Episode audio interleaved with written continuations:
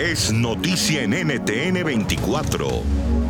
Hola, soy Gustavo Alegretti. Hoy en Cuestión de Poder hablamos con una pequeña empresa de Estados Unidos que está a punto de sacar al mercado un test accesible que garantizaría pruebas masivas de COVID-19 en todo el mundo.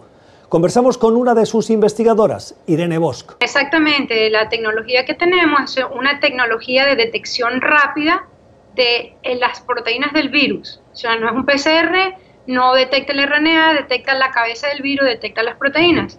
Y lo hacen en tan solo unos minutos. Se parece a un test de embarazo.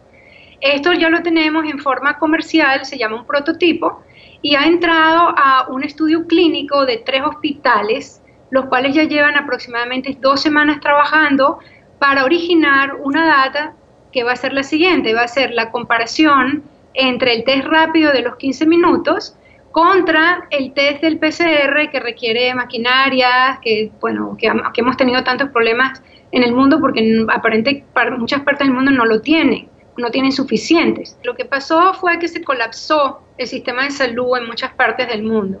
Entonces, ¿por qué se colapsó? Porque la gente no supo que tenía el virus y asimismo lo contagió y se hizo una ola epidémica en la cual todavía estamos todos metidos. Entonces, este tipo de, muestreo, de test, haría lo siguiente, como se puede detectar en forma rápida, la persona en unos minutos sabe que tiene el virus, la persona se aísla y evita el contagio a otros. La persona se hace la prueba, esa prueba es un hisopado nasofaringio, es una prueba respiratoria, no es aún la prueba en sangre, aunque también funciona en sangre, la tenemos ahora en la parte de estudios clínicos como un hisopado nasofaringio que se va a comparar justamente con el PCR. Se van a contar cuántos PCRs y se van a contar cuántos test y así se compara la, la efectividad del test.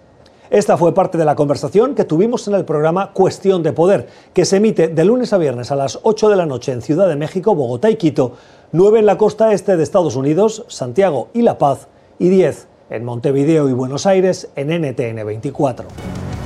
NTN 24, el canal internacional de noticias con información de interés para los hispanos en el mundo.